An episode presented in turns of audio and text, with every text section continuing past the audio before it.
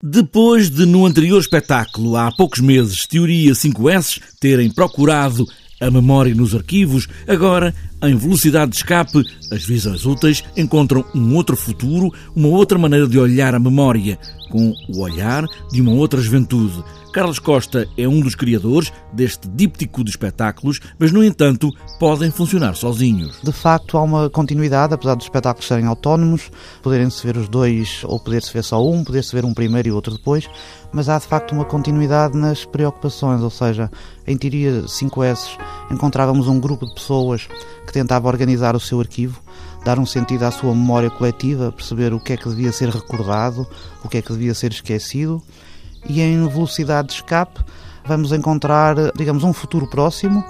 em que uma dessas pessoas uh, mais antigas tenta sobreviver num mundo mais desmaterializado, mais leve, onde o passado não se cola tanto a nós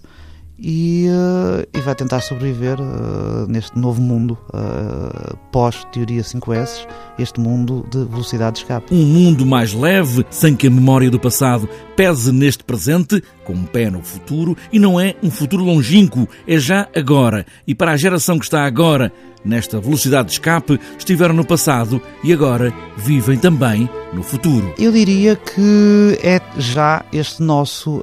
este nosso mundo agora ou seja, um, um, mundo onde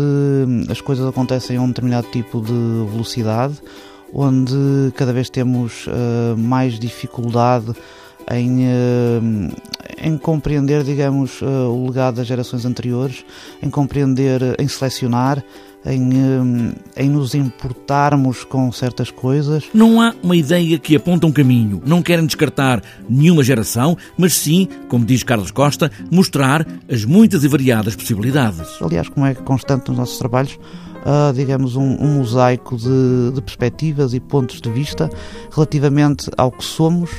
ao que poderíamos ser ao que poderemos vir a ser. A memória e o arquivo, o que fazer, se é melhor libertar-nos do peso de um passado que nos trilha.